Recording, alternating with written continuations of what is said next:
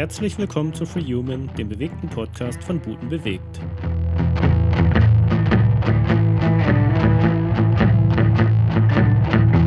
In diesem Podcast dreht sich alles um Natural Movement, natürliche Balance, Naturverbindung und einen natürlichen Lifestyle. Am Mikrofon für euch Paul Mandelko. Ich bin Fitness- und Movement Natural Movement Trainer bei Buten bewegt in der Lüneburger Heide.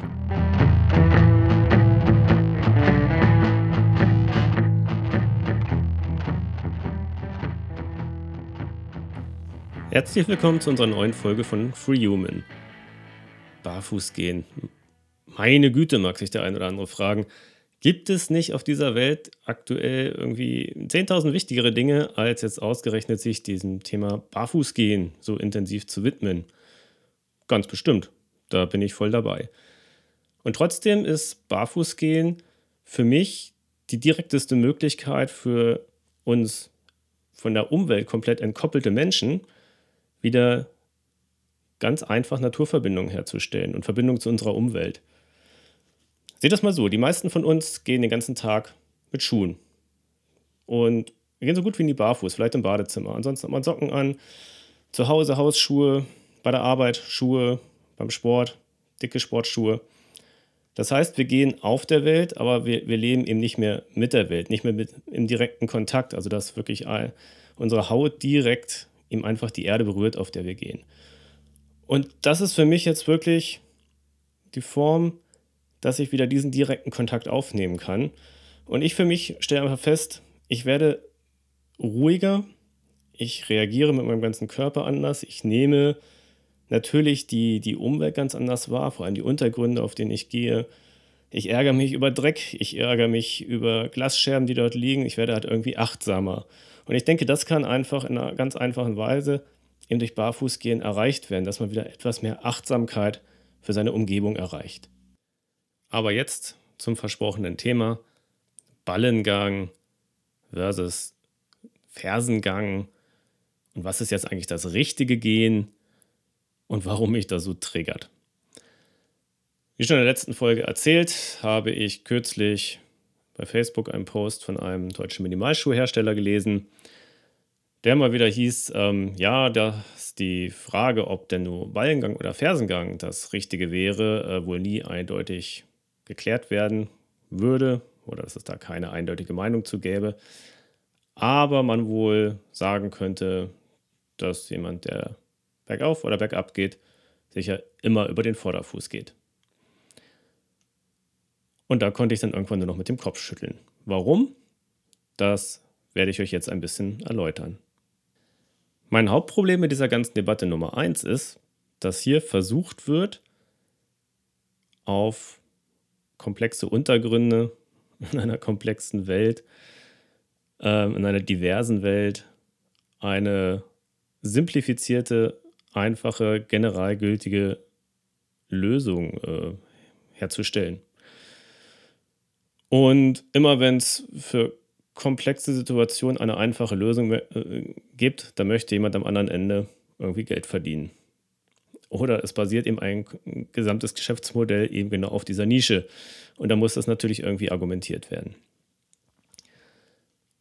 Für mich ist das aber eigentlich Ausdruck, dass bei vielen die eigene Körperempfindung, die Körperlichkeit, die Körperwahrnehmung äh, komplett verloren gegangen ist.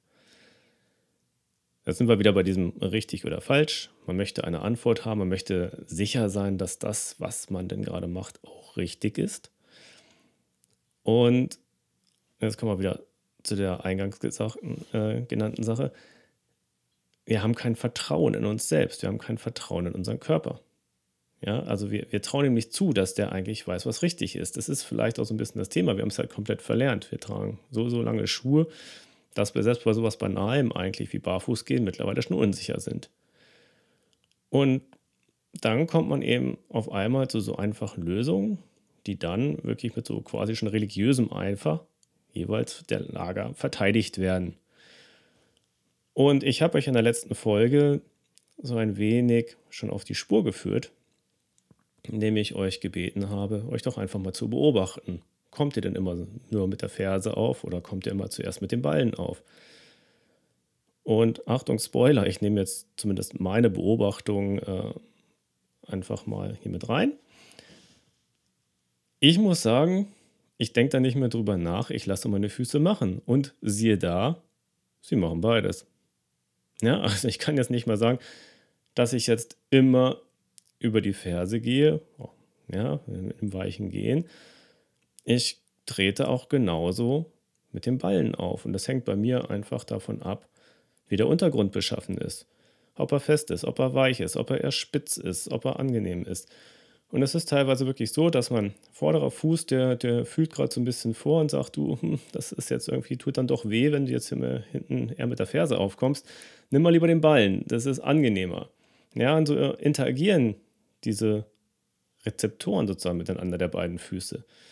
Der eine Fuß, wenn man vereinfacht sagt, fühlt vor und der andere reagiert. Und dann genau andersrum. Und dadurch adaptiert man eigentlich permanent. Und genauso ist es, wenn ich jetzt irgendwo hoch oder runter gehe. Da kann ich nicht sagen, das mache ich immer so. Das hängt ab von der Neigung. Auch hier hängt es wieder ab äh, vom Untergrund. Ist der fest? Ist er geröllig? Ist er rutschig? Ja, wenn je steiler eine Brüstung zum Beispiel wird, wenn ich da jetzt mal runtergehe ähm, und jetzt noch ein bisschen sandig, dann setze ich tunlichst die gesamte Fußsohle auf. Kletterer unter euch werden es kennen, Reibungskletterei, ja. Man versucht so viel Reibung und Kontakt wie möglich zu erzeugen. Und da legt sich halt, gerade wenn es jetzt ein bisschen unebenes Terrain ist, da legt sich also wirklich auch die ganze Fußsohle um dieses Objekt. Das ist ja nicht alles planeben. Irgendwas außerhalb des urbanen Raums. Ja, und ab dem Moment ähm, kann ich das eben nicht mehr so simplifiziert darstellen. Ja, das Interesse dieses Simplifizierens hatte ich ja gesagt. Das ist natürlich dann, wenn darauf irgendwelche Geschäftsmodelle basieren oder Schuhsohlendesigns oder sonstiges. Aber für jemanden, den das alles nicht interessiert, uns sollte das tunlichst egal sein. Wir machen das, was unser Körper machen möchte. Ja, also wir versuchen das nicht intellektuell gegenzusteuern, weil wir sagen, hupala, ähm, jetzt, äh, das war jetzt aber falsch, wie ich gegangen bin, weil das war ja jetzt gar nicht der Ballen- oder Fersengang. Ja, unabhängig davon, was da jetzt vielleicht irgendwelche tollen Schaubilder und wissenschaftlichen Untersuchungen zeigen. Das muss man dann immer auch in dem Kontext sehen. Wenn jetzt eine wissenschaftliche Untersuchung gemacht wird und da gibt es wieder so ein tolles Bild irgendwo bei Instagram, wo dann das Fuß mit einem Pendel in irgendeiner Feder gezeigt wird und dahinter sieht man fast immer dann ein Video von einem Laufband. Ein Mensch auf einem Laufband. Ja, das ist genau, der Mensch geht jetzt auf diesem Laufband mit einer gewissen Festigkeit und Weichheit und einem gewissen Neigungswinkel, dann geht er wahrscheinlich so. Ja. Wenn ich mich irgendwo anschleiche, wenn der Belag ähm, schwierig ist, wenn er wehtut, dann werde ich wahrscheinlich eher zum Beispiel über den Ballen gehen, weil das einfach weicher ist, weil ich da einfach über eine viel größere Fläche auftrete, als jetzt so punktuell hinten über, über die Ferse. Aber es kommt eben auf den Kontext an. Und jetzt auch nochmal, um das nochmal dieses Beispiel des Bergauf- oder Bergabgehens zu nennen, auch runter, wenn ich irgendwo runtergehe, ist der Untergrund fest, ja, dann kann es sein, und, und flach, ja, relativ flach geneigt, dann kann es sein, dass ich über den Vorderfuß gehe. Ist es schon steiler, dann setze ich den ganzen Fuß auf. Wird es jetzt zum Beispiel sandig? Ich hatte ja letztes Mal gesagt, geht doch mal so eine Düne runter, wenn ihr vielleicht gerade irgendwo an der Nordsee Urlaub macht oder am Meer. Ähm, dann werdet ihr wahrscheinlich feststellen, dass es sogar eine ziemlich doofe Idee sein kann, jetzt mit dem, mit dem Vorderfuß aufzukommen, gerade wenn es steiler wird, weil ihr einfach einsinkt und dann äh, geht es Kopf voran die Düne runter. Da kann es sogar sein, dass ihr jetzt wirklich die, die Hacke relativ weit reindrückt, bis so richtig reinhämmert in den Boden, um ein Widerlager zu erzeugen. Wenn man meint, dass man jetzt eine größere Neigung im Gehen runtergehen muss. Da gibt es auch andere Möglichkeiten. Ja, also da meine Bitte, lasst euch von solchen Diskussionen und von diesem implizierten richtig oder falsch und, und diesem Anspruch auf so eine Deutungshoheit, lasst euch davon nicht verunsichern. Vertraut eurem Körper.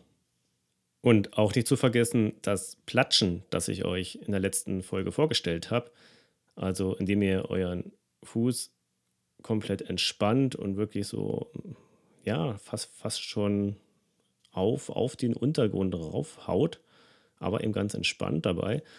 Und vielleicht hat der ein oder andere von euch auch die Beobachtung gemacht, gerade jetzt bei äh, sonst sehr unangenehmen Untergründen. Also wenn ich mit so einer gewissen Spannung normalerweise jetzt auf so einen rauen Asphalt gehe oder auf Schotter, dass das dann doch sehr weh tut punktuell und man platscht da jetzt auf einmal rauf. Also lässt da wirklich den Fuß so raufklatschen, dass das auf einmal gar nicht mehr so weh tut, weil sich eben auch da einfach der Druck viel besser verteilt und das eben sozusagen ich mit Weichheit, der Härte von unten mit Weichheit begegne. Ja, so ein bisschen das Yin- und Yang-Prinzip oder auch wie einige Kampfkünste eben funktionieren. Ich kann auf Härte mit Härte reagieren oder ich kann durch Weichheit auf Härte reagieren. Und das ist so ein ähnlicher Effekt, der sich da einstellt. Heute gibt es dann keine weiteren Übungen. Die wesentlichen habe ich euch vorgestellt bereits und heute noch mal ein bisschen beleuchtet. Ich hoffe, ich konnte ein bisschen dazu beitragen, dass ihr, was das Thema Barfußgehen und vielleicht eine gewisse Verunsicherung angeht oder auch wie man sich generell dem Thema ein bisschen annähern kann, wenn man so die Frage hat, ist das jetzt richtig oder falsch, was ich mache, dass ich dazu einer gewissen Lockerheit eben beitragen konnte. Ja, ich habe das jetzt ausführlich erläutert. Vertraut eurem Körper, beobachtet ihn ruhig, versucht nicht zu viel einzugreifen. Das Ganze natürlich auch immer unter dem Aspekt, klar, gesunder Fuß. Ja, und vielleicht auch da nochmal jetzt richtig oder falsch, ab, wann gibt es ein richtig oder falsch, vielleicht auch bei mir oder was dann später auch beim Barfußlaufen oder Barefoot Running dann nochmal eine Rolle spielt. Falsch ist es, denke ich, immer dann, wenn es weh tut. Wenn ihr Schmerzen habt, wenn eine Verletzungsgefahr besteht, das deutet darauf hin, dass da irgendwas eben nicht richtig ist. Also der Mensch ist ja zum Barfußgehen und Barfußlaufen gemacht.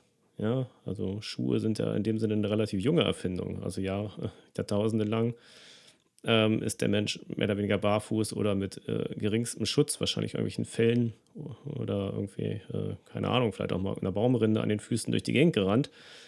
Ähm, da sollte nichts wehtun.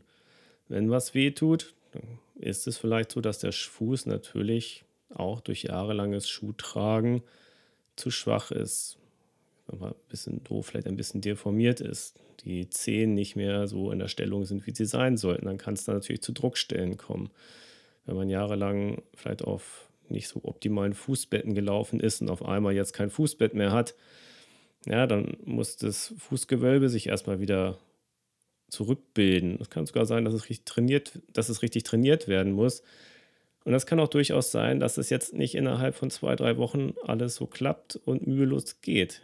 Ja, das kann durchaus ein längerer Anpassungsprozess sein. Und trotzdem versucht es immer wieder, gebt nicht sofort auf, fordert euch ein bisschen, aber überfordert euch nicht. Korrekterweise muss ich hier auch noch ergänzen, dass es jetzt nicht immer nur der Fuß sein muss, der jetzt vielleicht eine Schwäche hat. Das kann genauso aus der Hüfte kommen oder aus anderen Bereichen des Körpers. Wir sind ja ein gesamtes System, das zusammenhängt, ja, was nicht isoliert betrachtet werden kann. Das war's für dieses Mal. Ich bedanke mich fürs Zuhören und wünsche euch weiterhin viel Spaß beim Ausprobieren.